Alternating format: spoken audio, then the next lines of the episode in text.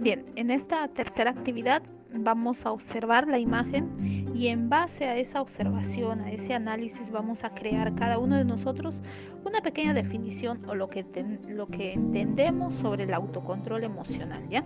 Pero observando la imagen. En base a ello vamos a eh, dar a conocer lo que entendemos por autocontrol emocional.